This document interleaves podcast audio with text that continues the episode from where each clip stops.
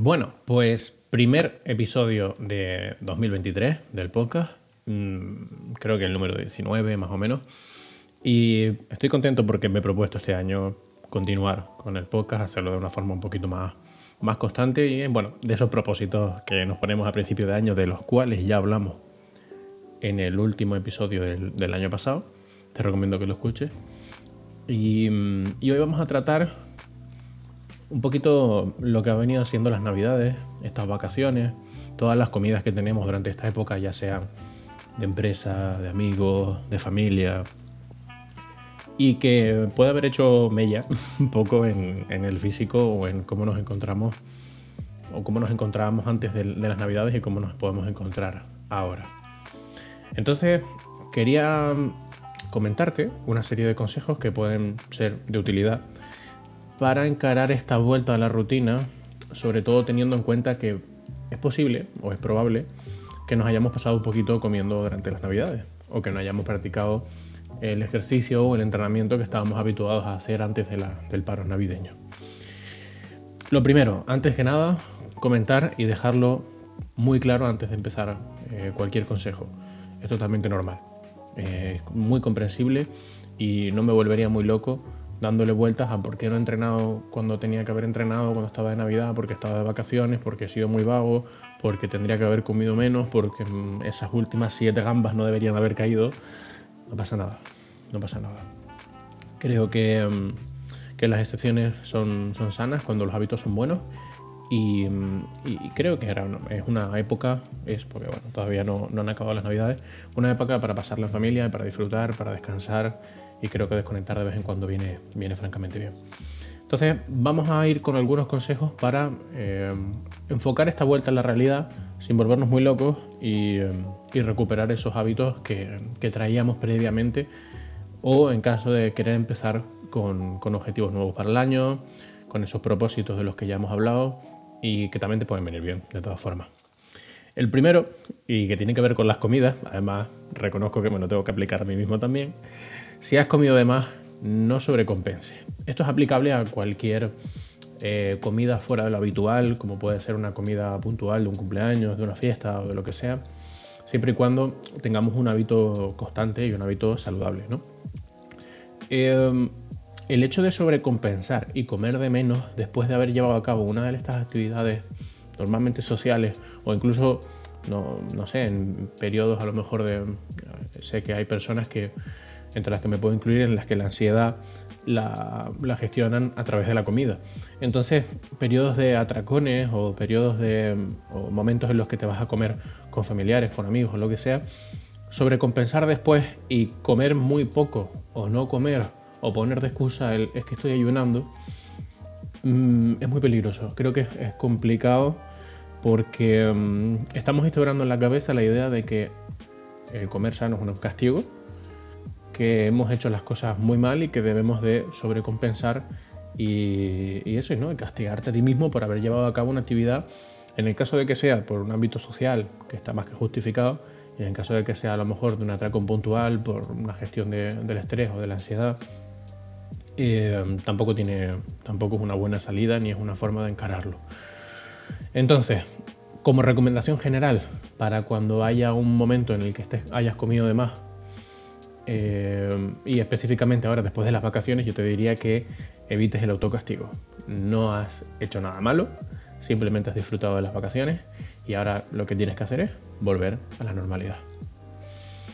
El segundo consejo va eh, ligado un poquito más a crear perspectivas sobre lo que realmente significa una semana de vacaciones con respecto a un año entero. un año tiene 365 días y las navidades depende de las vacaciones que tú tengas, entre 7 y 14. Si lo miramos con perspectiva, son entre una y dos semanas de las 52 que tiene el año. Realmente no, no creo que pase nada, salvo que estés compitiendo en la élite y tengas que mantener un, ritmo muy elevado y tengas que mantener los entrenamientos al más, a la mayor exigencia, al máximo nivel, no deberías de tener problema por parar una semana. Entonces, míralo desde una perspectiva global, desde algo un poco más a largo plazo.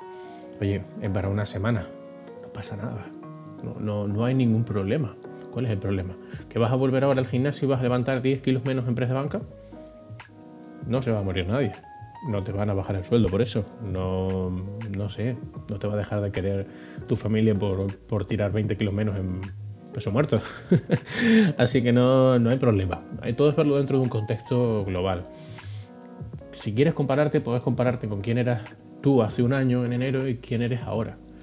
A lo mejor eso sí tendría un poquito más de sentido porque de esa manera puedes ver y hacer resumen de todo lo que has hecho durante 2022 y las cosas que a lo mejor quieres cambiar o quieres mantener en el 2023.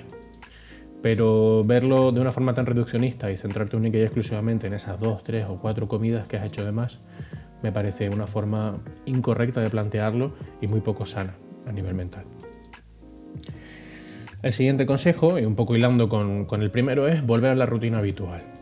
Ya te digo, no tienes que sobrecompensar, no tienes que estar a un rendimiento eh, X ni con unas marcas Y, lo que ya te digo que te esté preparando algo muy concreto o que rindas al máximo nivel, que no creo, porque además creo que conozco todas las personas que escuchan este podcast.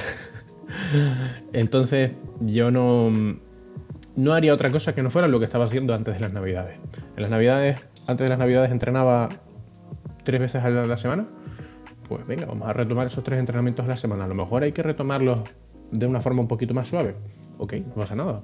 Dentro de dos semanas o dentro de tres ya volverás a estar como estabas antes. No hay ningún problema. Lo mismo con la alimentación, lo mismo con el descanso, no volvernos locos. No hace falta que salgas a correr a las 5 de la mañana para quemar las calorías de las tres gambas de más que te comiste y los dos polvorines. Es una estupidez. Vuelve a la rutina habitual, no te castigues y, y sigue con el proceso habitual que tuvieras antes de las vacaciones. Esto es aplicable a cualquier periodo de vacaciones, no necesariamente las navidades. Siguiente consejo. Vamos a ver. Ahora mismo es muy probable que te hayas planteado una serie de objetivos para 2023. Es un periodo del año en el que está muy socialmente aceptado que hagamos este tipo de cosas. Está bien por organizarte, por tener unas fechas y unos límites en los cuales quieres cumplir determinadas, eh, determinadas metas o unos objetivos que te hayas planteado y que decides que, bueno, que el año nuevo es un momento para empezar. Perfecto, pasa todos los años, así que no es nada nuevo. Quiero que lo enfoques de una forma diferente. Me parece más interesante que en vez de estar enfocándote tanto en los objetivos, te enfoques en los sistemas que vas a crear para conseguirlo. Me explico. Si tú ahora mismo quieres mm, perder, por ejemplo, 10 kilos, ya normalmente recurro a los ejemplos de la pérdida de peso porque son los más comunes, los que más veo en el trabajo y creo que es una forma muy visual de verlo.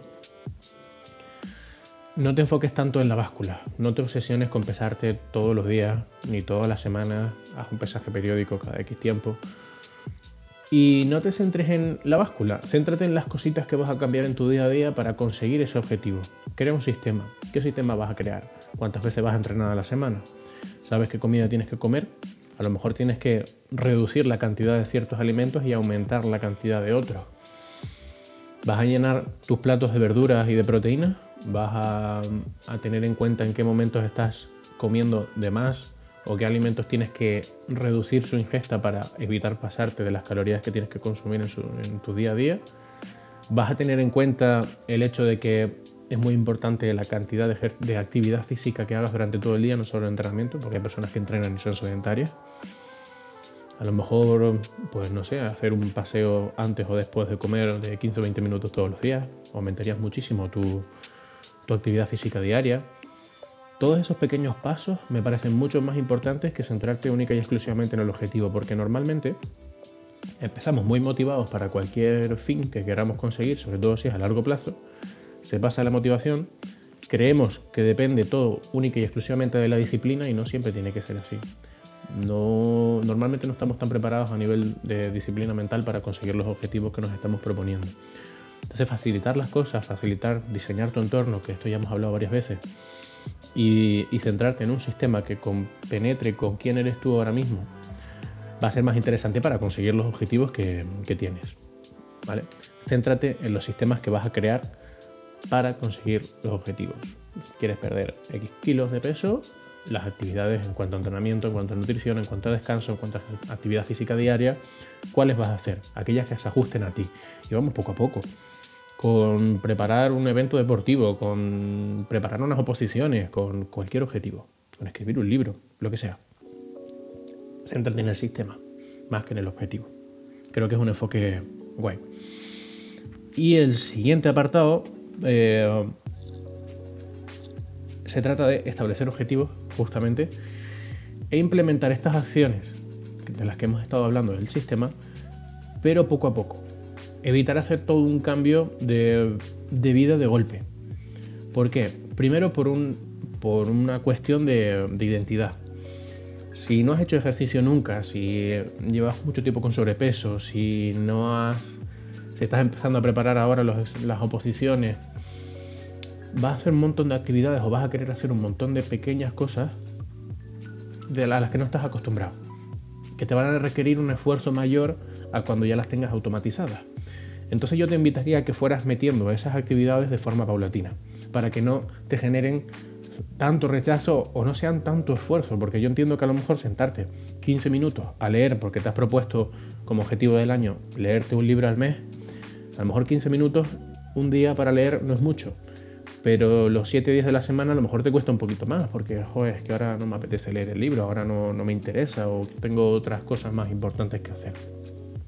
Entonces esa pequeña acción de 15 minutos de leer el libro, esa pequeña acción de 30 minutos de salir a pasear, esa pequeña acción de entrenar fuerza dos veces o tres veces a la semana 45 minutos, todas esas cositas se van acumulando. Entonces, si no lo vas haciendo de forma progresiva, es probable que unos objetivos se solapen con otros y llegue un momento en el que tu, motivación y la capacidad que tienes de hacer cosas a lo largo del día que no identificas contigo y que no tienes automatizadas se acaba. Entonces, a lo mejor muy bien, por la mañana te das tu paseo, lees un rato, escribes en el diario y por la tarde estás hasta los cojones de, de tu vida nueva y no quieres ir a entrenar.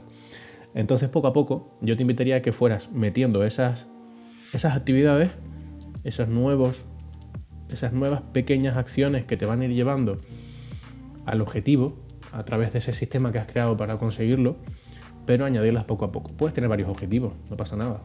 Yo mismo, por ejemplo, tengo varios objetivos.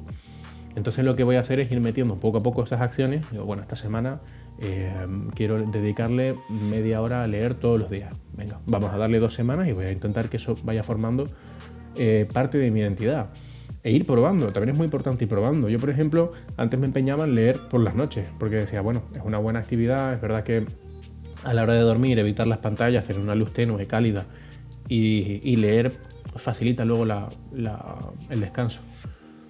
Pero es que yo me he dado cuenta de que llevo tan cansado por la noche que además termino de trabajar eh, tarde, eh, que no me, da, no me da la vida, no me apetece absolutamente nada leer. Entonces, en estas dos semanas de prueba voy viendo dónde meto ese hábito o esa pequeña acción a lo largo de mi día. Por la mañana estoy muy sobado. Hasta después del primer café no soy capaz de hacer absolutamente nada. No soy persona. Vale, a lo mejor ese no es el momento para leer. Lo probado un par de días, no me moló. Después de comer, después de comer, a lo mejor que ya estoy sentado, que estoy tranquilo, en un momento en el que no tengo prisa, puede ser un buen momento para leer. Por la noche no, porque llego también muy cansado. Ir probando. Y cuando ya vas viendo que ese hábito o esa pequeña acción porque todavía no sería hábito, has encontrado un momento ideal para ponerlo, te sientes a gusto haciéndolo, ahí es cuando a lo mejor ya puedes añadir otra nueva acción.